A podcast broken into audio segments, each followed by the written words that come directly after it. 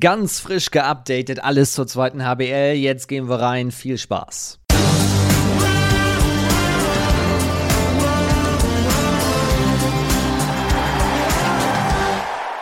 Der 30. Spieltag ist in den Büchern. Wir haben wieder die Stimmen und die Einordnungen für euch. Herzlich willkommen im zweiten HBL-Update. Mein Name ist Finn-Ole Martins, kurz vorm.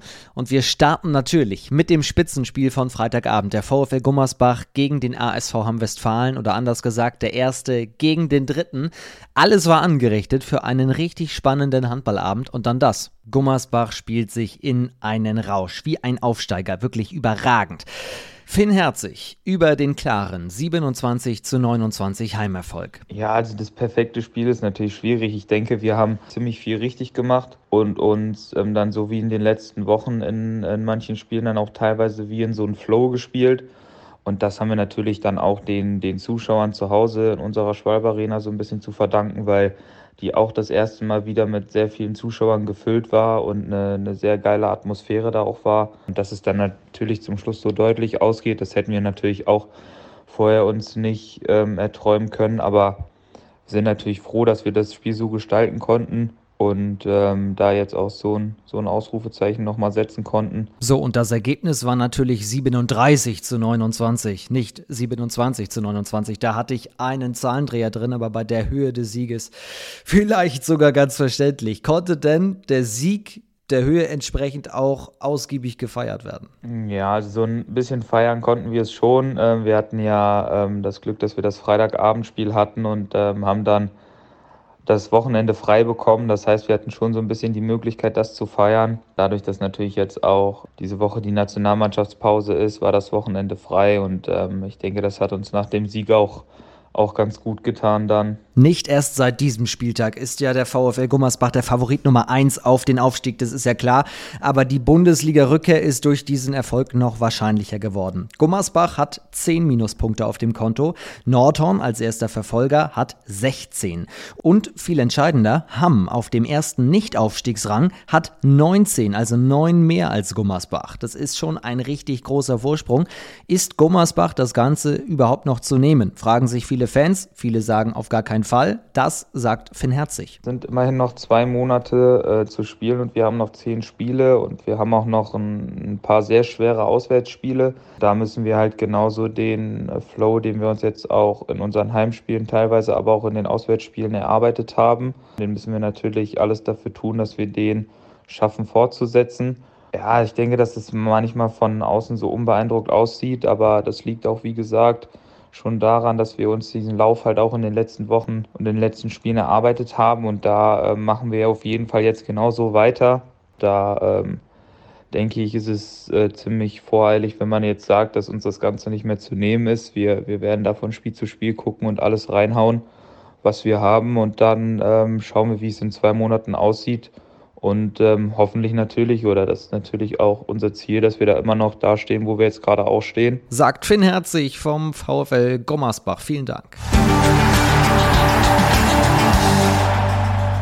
Wir kommen zum ersten Verfolger von Gummersbach, nämlich zur HSG Nordhornlingen. Die hat am Wochenende verloren mit 21 zu 22 bei den Rimperer Wölfen. Das war ein extrem spannendes Spiel. Und die Highlights, die seht ihr im Magazin der zweiten HBL. Das stellen wir für euch ja immer montags zusammen. Klickt euch mal rein zu äh, Sportdeutschland TV, Sky Go oder auch zu YouTube. Dort überall findet ihr das Magazin.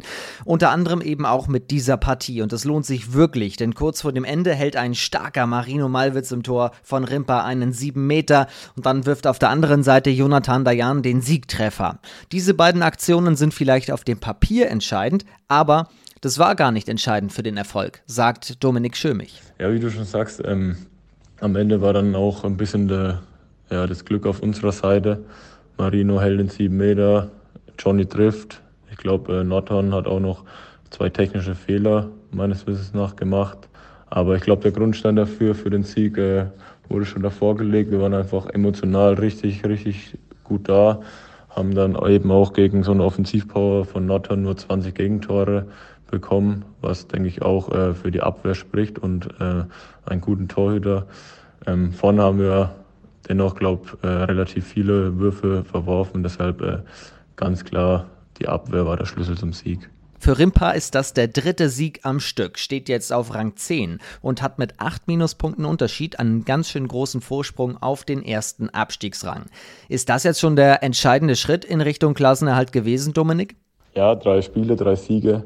Ähm, das hört man natürlich gern und nimmt man auch mit. Vor allem, wenn es jetzt auch gegen solche, ja, ich sag mal, Big Points waren, wo man vielleicht auch nicht mitrechnen kann. Mit äh, dem Sieg gegen Friesenheim, jetzt eben gegen Tabellenzweiten Nordhorn vor ein paar Spielen auch noch gegen Hüttenberg gewonnen. Also da waren schon Punkte dabei, die muss man nicht holen, aber die nimmt man vor allem jetzt im, ja, im Hinblick auf den Klassenerhalt und auf ja, die Kompaktheit der Liga, wie es da alles relativ eng zugeht, nimmt man die sehr gerne mit. Und ja, wenn wir weiterhin so, so Gas geben und die Spiele so angehen, wie, wie, wie gerade und wie es da läuft, dann glaube ich, dass wir in den nächsten Wochen da mit dem einen oder anderen Sieg noch dem Klassenerhalt einen richtig großen Schritt näher kommen und ja auch werden. Sagt Dominik Schömich von Rimpa. Vielen Dank. Der Handball setzt starke Zeichen, auch gesellschaftlich. Gerade in den jetzigen Zeiten, in Zeiten des Krieges, sehen wir das immer wieder. Der Bayerische Handballverband, der hat das letzte Woche auch wieder gezeigt. In der letzten Woche gab es ein Benefizspiel beim TUS Fürstenfeldbruck. Der spielte ja letzte Saison noch in der zweiten HBL. Und dort sind mehr als 10.000 Euro zusammengekommen, und zwar für die Ukraine-Initiative Deutschland hilft. Und mittendrin war Jan Gor, der Geschäftsführer des HSC 2000 Coburg, der mir hinterher eine Sprachnachricht geschickt hat mit seinen Eindrücken vom Abend. Alles in allem war es eine tolle Veranstaltung und ich habe auch zu meiner Mannschaft ganz am Anfang gesagt, als wir uns in der Kabine getroffen haben, der Grund und Anlass für äh, dieses Spiel und den Abend, der ist nun alles aber kein schöner. Was aber positiv ist, ist, dass wir in dem Kreis ähm, einfach auch aktiv helfen können. Und wenn ich sehe, wie viele Zuschauer dann da waren und wie die auch den Abend ähm, ja genutzt haben, um auf der einen Seite das Spiel so mitzuerleben und auch positive Eindrücke zu sammeln, auf der anderen Seite aber auch aktiven Beitrag zu leisten, dass wir eben Menschen, die momentan in Not sind, ähm, helfen. Das war, das war ähm, wirklich eine gute Geschichte und wenn ich auch schaue, wie der BHV mit dem Ausrichter an Fürstenfeldbruck das organisiert hat, dann war das ähm, ja eine rundum gelungene Veranstaltung, die eben mit dem hohen Spendenbetrag äh, dann zum Schluss auch ja ein, ein, wirklich erfreuliches Ergebnis erzielt hat. Und äh, herausragend war, dass wir als Handballer einfach an der Stelle so ein Beitrag dann auch von unserer Seite leisten konnten. Die Handballer von Fürstenfeldbruck, die haben einen Tag später ein wichtiges Pokalspiel gehabt, trotzdem sofort mitgemacht, sofort das Ganze veranstaltet. Mit dabei aber nicht nur Fürstenfeldbruck, sondern auch große Namen aus der Handballwelt. Jan war als Trainer am Start. Die Frage an ihn, wer war denn so in seinem Team mit dabei und wer hat wie gut performt eigentlich? Wer hat gut performt? Also ich muss äh, da eigentlich durchweg positive ähm, Noten in Anführungsstrichen äh, ausstellen. Es waren ähm, äh, viele ehemalige Spieler dabei aus unmittelbarer Region, äh, beziehungsweise aber auch Dominik Klein oder Michael Spatz oder auch der Michael Haas ähm, war mit von der Partie und ja, das war schon toll, die Jungs mal wieder spielen zu sehen. Ähm, genauso äh, lustig war es aber auch, als wir uns dann in der Kabine vorm Spiel getroffen haben und jeder so optimistisch von zehn Minuten Spielzeit gesprochen hat. Und wenn man sich dann umschaut, wie viele Spieler da waren, also da hätten wir das Spiel sicherlich nicht rumbekommen. Und ähm, wie heißt das so schön? Ähm, der Appetit kommt dann auch beim Essen. Also während dem Spiel äh, waren die Spielzeiten dann doch ganz andere und jeder hat, äh, weil es ihm einfach riesen Spaß gemacht hat, dann auf die Zähne gebissen. Und äh, Gerüchte besagen aber auch, dass der nächste Tag voller Muskelkater geprägt war und aber ganz ehrlich, äh, im Spiel selber hat man wirklich noch äh, alte Qualitäten auch aufblitzen lassen. Also wenn Dominik Klein oder auch der Michael Spatz äh, noch Konter laufen, fast wie früher, vielleicht ein, zwei kmh weniger schnell, aber äh, genauso präzise. Oder auch Michael Haas dann äh, so ein Spiel steuert und äh, da ja das äh, Heft des Handelns in die Hand nimmt, das, das war schon gut. Und das war auch für die Zuschauer, glaube ich, nochmal ein richtig schönes Erlebnis. Gerade in diesen Zeiten zeigt der Handball also wieder, warum wir ihn so lieben, was die Community auch so ausmacht. Es gibt so viele Vereine mit fantastischen Aktionen, die helfen.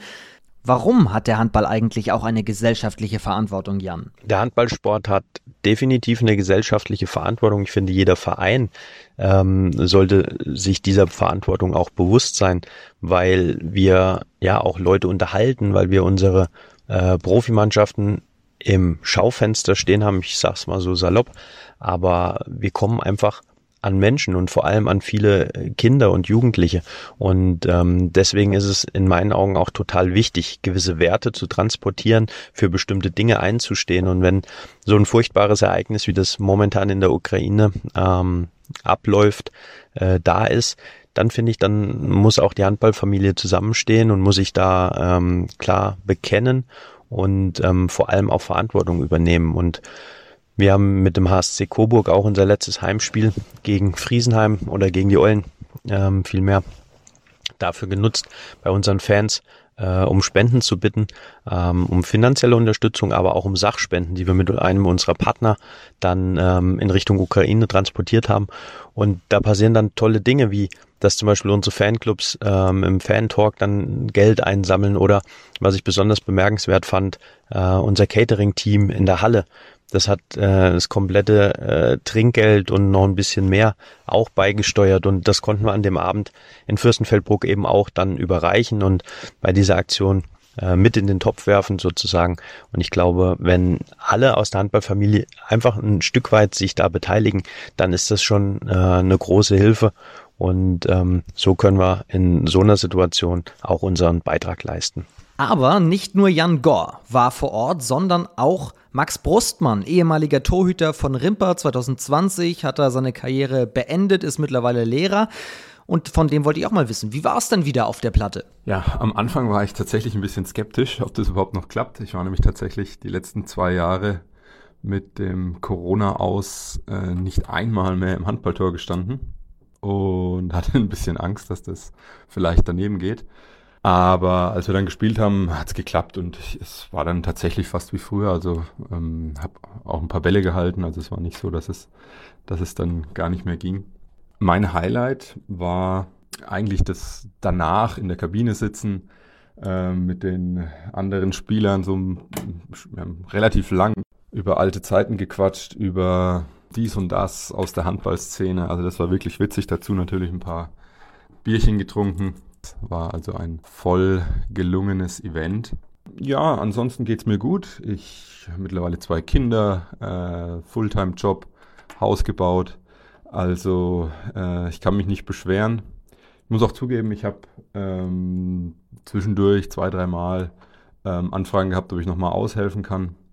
Aber jetzt so insgesamt ähm, habe ich eigentlich nichts vermisst. Es hat zwar Spaß gemacht am, am Freitag gegen Fürstenfeldbruck, aber ähm, Im Moment ist eigentlich alles gut so, wie es ist. Sagt Max Brustmann. Vielen Dank, Max. Alles Gute weiterhin im Handball. Ruhestand, genieße es. Vielen Dank, dass du dir ein bisschen Zeit genommen hast, uns das hier noch einmal kurz zu erzählen. So, jetzt gibt es einen kurzen Break und dann schauen wir mit Jan Gore noch einmal gemeinsam auf den Handballalltag in der zweiten HBL.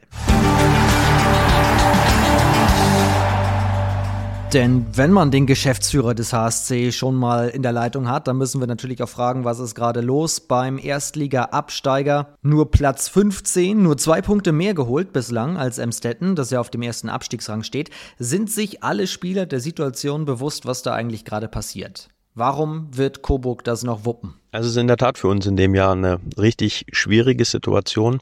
Wir haben in unserem Bundesliga-Jahr äh, davor ich will fast sagen, Woche für Woche ähm, das Verlieren gelernt. Wir haben äh, gesehen, dass wir da relativ chancenlos waren und ähm, sind auch in dieser Saison dann der zweiten Liga nie so richtig in Dritt gekommen. Es gibt sicherlich auch andere Gründe, die ähm, da eine Rolle spielen. Dreimal sind wir von Corona ausgebremst worden, finden eigentlich nie zu einem Spielrhythmus und äh, haben vor vier Wochen ähm, eben diese dritte Corona-Pause gehabt. Aber seitdem sehe ich bei unserer Mannschaft schon ähm, ja ein ganz anderes Auftreten und deswegen bin ich mir sicher, dass jeder um unsere Situation weiß und die ist sportlich richtig schwierig. Aber wir haben die letzten Spiele ähm, wirklich deutlich besser gespielt und vor allem auch konstanter über die 60 Minuten und das ist aus meinen Augen auch der Schlüssel für die restlichen Partien. Dazu kommt, dass wir sicherlich Terminnöte haben. Wir haben jetzt ganz, ganz viele englische Wochen in direkter Folge, weil wir ja viele Spiele zwischendurch absagen mussten. Und ähm, das ist für alle Beteiligten auch ein Stück weit eine, eine Bewährungsprobe, eine Zerreißprobe. Aber ich glaube, da haben wir für uns auch ähm, ja, Fakten geschaffen und haben gesagt, dass wir das nur gemeinsam und wenn alle zusammenrücken und ähm, an äh, einem Strang ziehen, dann auch schaffen können.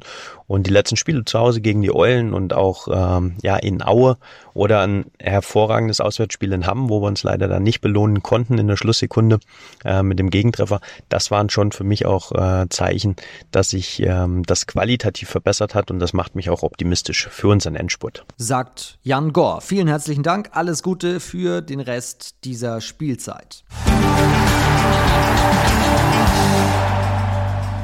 Jetzt kommen wir zur Rubrik Dunstkreis der zweiten HBL.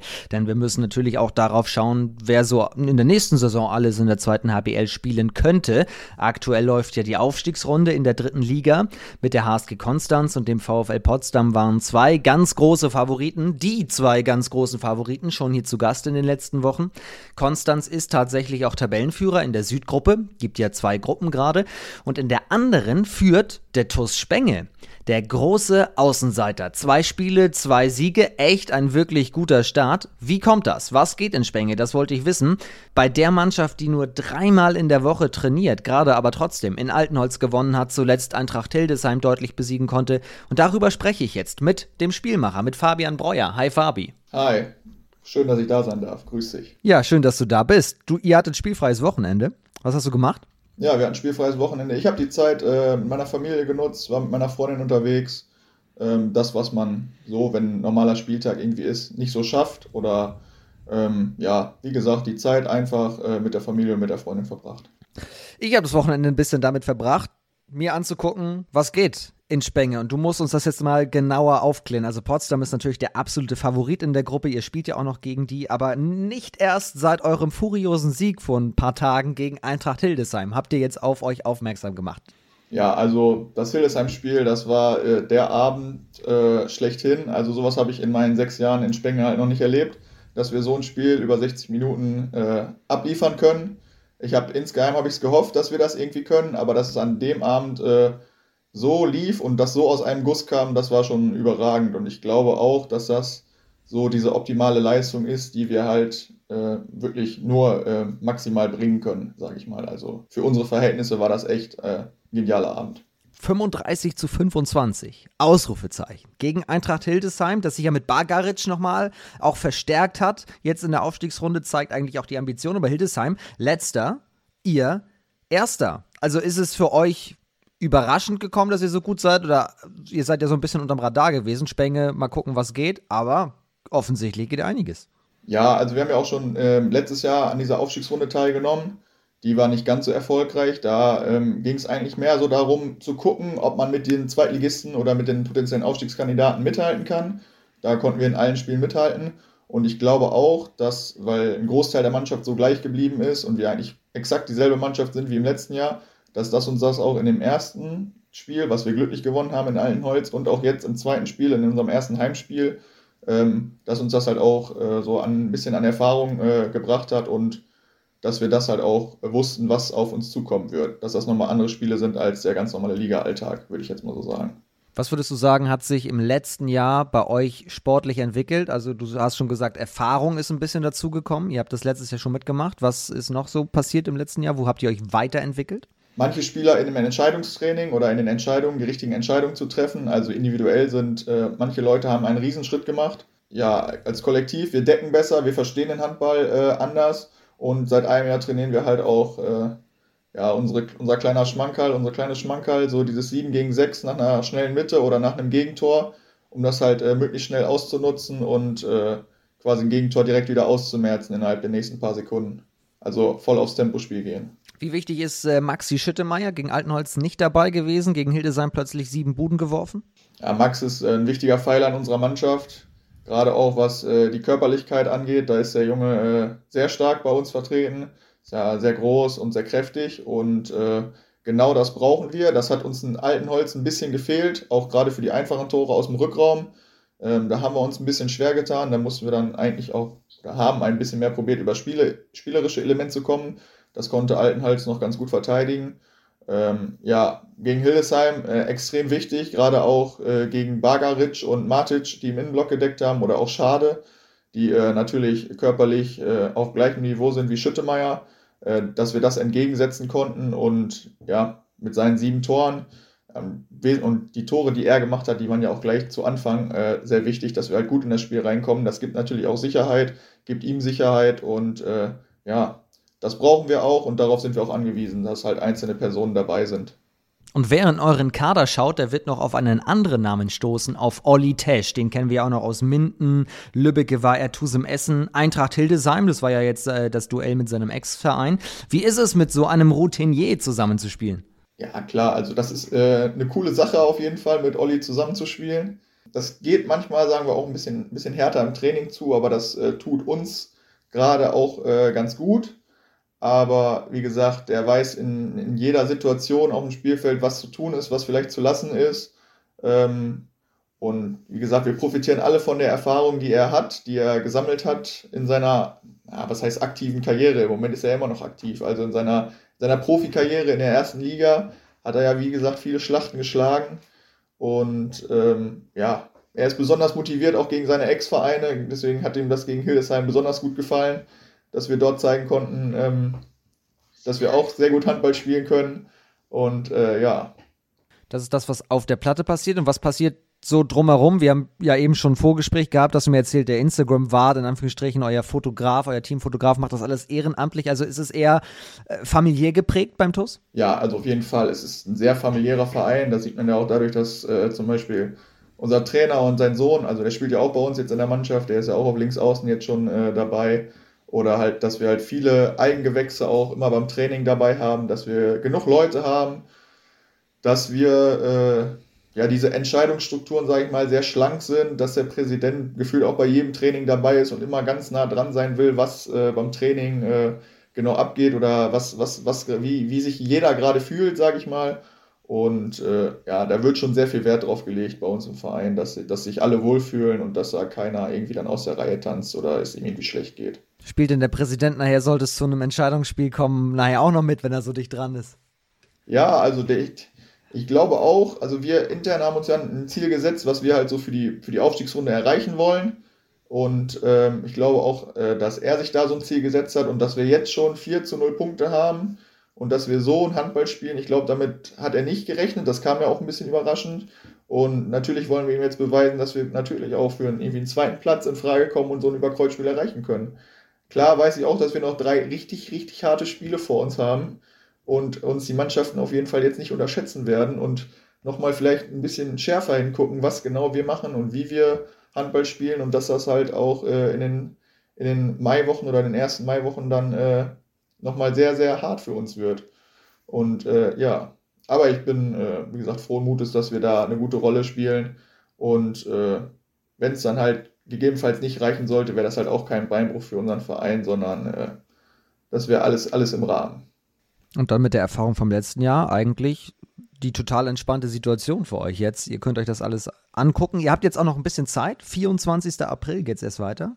24. Nein, sogar noch eine Woche später. 30. April.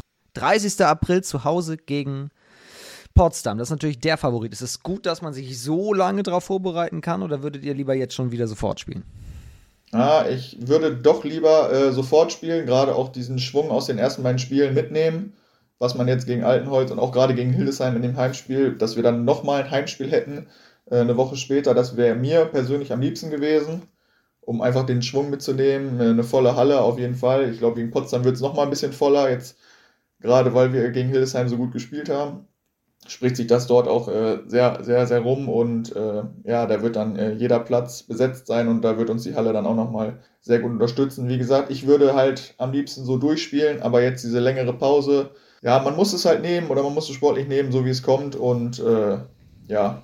Du musst uns das jetzt nochmal einschätzen. Wir können ja mal die Mannschaften kurz durchgehen, die ihr schon hattet und äh, auf die ihr noch trefft. Also Altenholz und Hildesheim haben wir schon einen Haken hintergemacht. Finnhorst, Potsdam, Wilhelmshaven. Das sind die anderen drei Teams. Also Potsdam medial gesehen der große Top-Favorit. Gehst du damit? Potsdam auf jeden Fall der äh, große Favorit. Ich habe mir das Spiel, äh, wo Potsdam in Hildesheim gespielt hat, habe ich mir angeguckt. Auch schon für mich so als kleine Spielvorbereitung. Ähm, das war schon auch extrem stark, was äh, Potsdam spielt. Auch einen schnellen Ball hinten raus, eine so, also richtig gute Abwehr. Ähm, ja, also Potsdam ist für mich ganz klar der Top-Favorit bei uns in der Gruppe auf den ersten Platz. Und äh, ja, Finnhorst habe ich jetzt noch kein Spiel gesehen, aber ich kenne halt auch viele Spieler, die dort spielen, mit denen ich selber mal über Umwege irgendwie Kontakt hatte oder auch mal zusammengespielt habe. Und äh, ja, das verwundert mich schon, dass sie jetzt zu Hause gegen Wilhelmshaven zum Beispiel verloren haben. Damit hätte ich doch nicht gerechnet. Da hätte ich Finnhorst doch äh, ein bisschen besser als Wilhelmshaven gesehen weil wir auch in der, also wir haben in der Liga zweimal gegen Wilhelmshaven gespielt. Das waren auch, ich glaube, das Hinspiel war eine relativ deutliche Angelegenheit für Wilhelmshaven, weil wir auch überhaupt nicht an unser Leistungspotenzial rankamen und einfach einen richtig schlechten Tag hatten. Im Rückspiel war das dann schon ein bisschen besser, da verlieren wir dann knapp, aber konnten das Tempo halt auch noch nicht so wirklich gehen und haben auch ziemlich viele Fehler gemacht. Wie gesagt, also Finnos hätte ich doch besser eingeschätzt, äh, als sie jetzt im Moment dastehen. Ähm, Hildesheim weiß ich nicht, inwiefern dieses Spiel bei uns für die jetzt so ein, so ein Knacks gewesen ist. Ähm, Gab es einen Trainerwechsel? Ja, also dass sie auch den Trainer wechseln, das kam für mich dann auch an dem, an dem Montag, glaube ich, als ich den Bericht auch, oder der bei uns in der Mannschaftsgruppe äh, rumgegangen ist, so was wir dann für einen Einfluss gehabt hätten auf diese oder auf die Leistung, wurde dann auch irgendwie mit einem Schmunzeln und so einem kleinen Fragezeichen äh, versehen von mir, wo ich dachte, ja, okay, dann äh, muss bei denen ja schon richtig Alarm sein, dass sie hier äh, mit äh, zehn Toren verlieren und dann gleich nach dem ersten Spiel ihren Trainer, Trainer entlassen oder freistellen und der Co-Trainer das dann übernimmt. Ja, und äh, ja, Wilhelmshaven, wie gesagt, kennen wir aus der Liga, haben beide Spiele gegen sie leider verloren. Ähm, da rechne ich uns dann doch ein bisschen bessere Chancen aus, dass wir vielleicht äh, mithalten können. Ähm, wobei ich auch sagen muss, die werden uns auch durch die beiden Spiele oder auch jetzt die Spiele, die wir in der Aufstiegsrunde machen, äh, sehr gut analysieren und äh, werden uns da am letzten Spieltag, ich glaube am 14. Äh, Mai ist das, äh, in, der, in Wilhelmshaven werden die uns empfangen und auch mit einer vollen Halle äh, alles abverlangen, auf jeden Fall.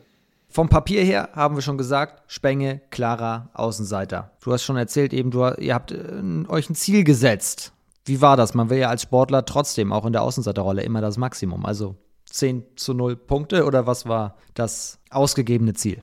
vor der, Aus vor der Aufstiegsrunde genau, das haben wir, haben wir einfach gesagt, dass wir gegen jeden Gegner, äh, also dass wir auf jeden Fall jedes Spiel äh, ganz gut bestreiten wollen, dass wir am besten, wenn es geht, die beiden Heimspiele, die man hat, dass wir die auf jeden Fall gewinnen wollen und gegebenenfalls auswärts noch einen raushauen wollen, dass wir dann so bei, sagen wir mal, zwischen zwei und drei Siegen stehen, gegebenenfalls fünf zu fünf Punkten, also dass wir da ein ausgeglichenes Punktekonto haben. Ja, es sieht nicht schlecht aus im Moment. Ähm, wir bleiben da dran und äh, wir arbeiten weiter hart. Aber ist auch logisch. Also da wird ja auch zu Hause jetzt jeder sitzen, der das hört und sagen, wer geht auch in eine Aufstiegsrunde rein und sagt, hm, mal gucken, vielleicht holen wir nur einen Sieg. Ja, aber man versucht natürlich das Maximale rauszuholen, ist ja klar. Ja, also, nee, das ist bei uns auch äh, extrem. Also da hatten wir wirklich keinen, der da irgendwie so, ja, okay, wir sind jetzt irgendwie Zweiter in der Staffel geworden, wir haben nichts mit dem Abstieg, sage ich mal, zu tun. Da gab es auch noch äh, ein paar, gerade von jüngeren Spielern, die vielleicht jetzt erstes oder zweites Jahr in den Herren spielen, die da so ein paar Bedenken hatten, gerade auch nach der Corona-Saison, was da jetzt dann auf uns zukommt mit den sieben Staffeln, nur mit zwölf Mannschaften, wo rutscht man da rein und ähm, ja, dann gab es halt noch so zwei, drei unbefriedigende Spiele, wie gegen die zweite Mannschaften von Lemgo zum Beispiel, wo wir beide Spiele verloren haben, knapp verloren haben. Und dann gibt es dann halt Leute, die sich halt Gedanken machen oder halt Gedanken gemacht haben. Da konnten dann die erfahrenen Spieler halt denen diesen, diese Gedanken halt irgendwie nehmen oder halt auch sagen, so, ey, es ist doch gar nichts passiert, wir, machen, wir spielen eine super Saison und die konnten wir jetzt auch so anfixen, dass sie jetzt auch wirklich daran glauben und auch wirklich sehen, dass wir als Mannschaft, als Kollektiv, die vielleicht gerade nicht so über die namhaften Einzelspieler oder Individualisten verfügen, dass man doch als Kollektiv sehr, sehr stark sein kann und doch äh, gestandene Zweitligavereine, sage ich mal, Paroli bieten kann. Genau, denn wenn wir auf Wilhelmshaven gucken, letzte Saison zweite Liga Eintracht Hildesheim, sowieso ganz, ganz viele Jahre da oben mit dabei gewesen. Über Potsdam haben wir schon gesprochen. Altenholz in den letzten Jahren immer Spitzenteam in der dritten Liga gewesen. Bei euch ist es relativ frisch, oder? Also, wenn ich mich an die Zeit erinnere, ihr seid 17 und 18 DRB Amateurpokalsieger geworden und seid da auch noch relativ frisch damals in die dritte Liga erst aufgestiegen, oder? Ja, genau. Also, wir sind 2017 Amateurpokalsieger geworden und haben eine recht äh, erfolgreiche Oberligasaison gespielt, wo wir dann auch aufgestiegen sind. Und dass wir 2018 dann den Amateurpokal verteidigen konnten, war natürlich auch ein extremes Highlight für, die, für den Verein, für, für ganz Spenge, sage ich mal, für die Region. Und dass wir dann erfolgreich auch in der dritten Liga verblieben sind und da auch eine relativ gute Rolle gespielt haben, das war vielleicht von vornherein nicht zu erwarten, aber wie gesagt, da haben sich halt einige Leute sehr, sehr stark entwickelt. Und äh, wir, wir setzen darauf, dass sich die Leute entwickeln. Und äh, ja, also der Trend ist auf jeden Fall unser Friend, wie es so schön heißt, und der geht steil nach oben im Moment. Trend is your friend. Wobei, bevor jetzt jemand unter den Historikern zu Hause den Finger hebt und sagt, warte mal, Spenge, zweite Liga, da war doch mal was, genau Anfang der 2000er Jahre gab es in Spenge auch lange Zeit Zweitliga-Handball, ich glaube sieben Jahre in, in etwa.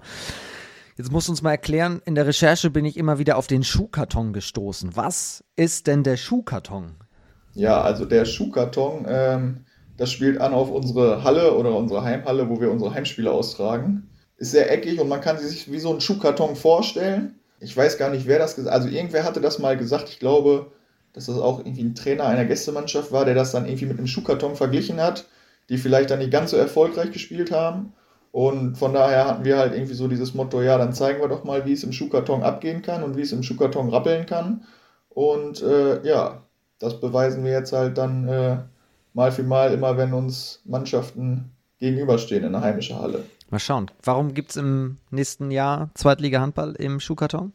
Ja, weil wir im Moment eine ganz gute Phase haben, ähm, sehr gute Handballer haben und ähm, wir einfach oder uns klar ist, dass es schwer wird, aber wir insgeheim doch irgendwie daran glauben, an die Zeiten Anfang der 2000er. Wie gesagt, unser Präsident ist nah dran, der hat die Zeiten damals auch schon miterlebt, der weiß, was es heißt, zweite Liga zu, zu spielen oder in der zweiten Liga vertreten zu sein. Und äh, ja, wir wollen ihm das natürlich auch irgendwie wieder ermöglichen und zeigen, dass das halt auch geht.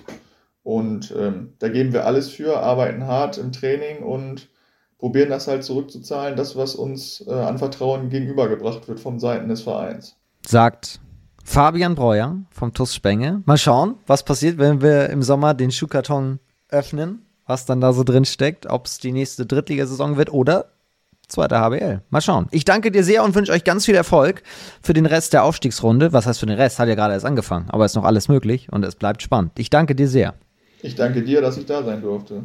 Ja, wie gesagt, sehr, sehr gerne. Und weil jetzt äh, Eintracht Hildesheim auch schon so viel genannt wurde mit dem Trainerwechsel und so weiter, da habe ich noch einen kleinen Tipp für euch. Ich habe nämlich gestern Mittag, am Montag, mit Konstantin Madert gesprochen. Das ist der Torwart von Eintracht Hildesheim. Letzte Saison noch zweite Liga in Emstetten gespielt. Jetzt versucht er aufzusteigen mit Eintracht Hildesheim. Und der war in meinem Instagram Live-Format Mittagspause zu Gast. Jeden Montag spreche ich dort mit Handballerinnen und Handballern über das, was sie gerade so bewegt. Und gestern also mit Konstantin, denn ich wollte natürlich wissen, was da so los war mit dem Trainerwechsel. Wir können ja mal ganz kurz reinhören, was er gesagt hat. Hm, ich glaube ja, also oft sind es ja nicht so äh, Einmal-Ereignisse. Ne? Das sind ja, also, das sind ja Sachen, die häufen sich auf.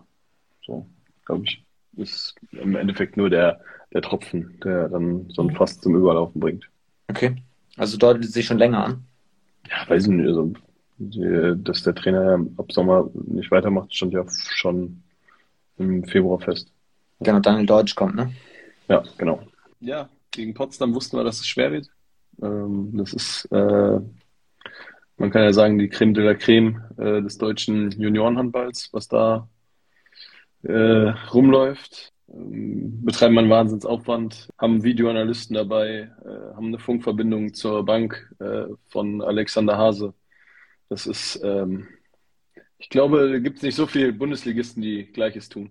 Konstantin Mader, Torwart von Eintracht Hildesheim, spricht ausführlich, wenn ihr euch den ganzen Talk anschauen wollt. Klickt euch rein zu Instagram. Fantastisch heißt mein Profil dort gibt es jeden Montag, jetzt nicht nächsten Montag, aber sonst jeden Montag immer um die Mittagszeit einen Instagram Live-Talk und den kann man dort natürlich auch aufgezeichnet nachschauen.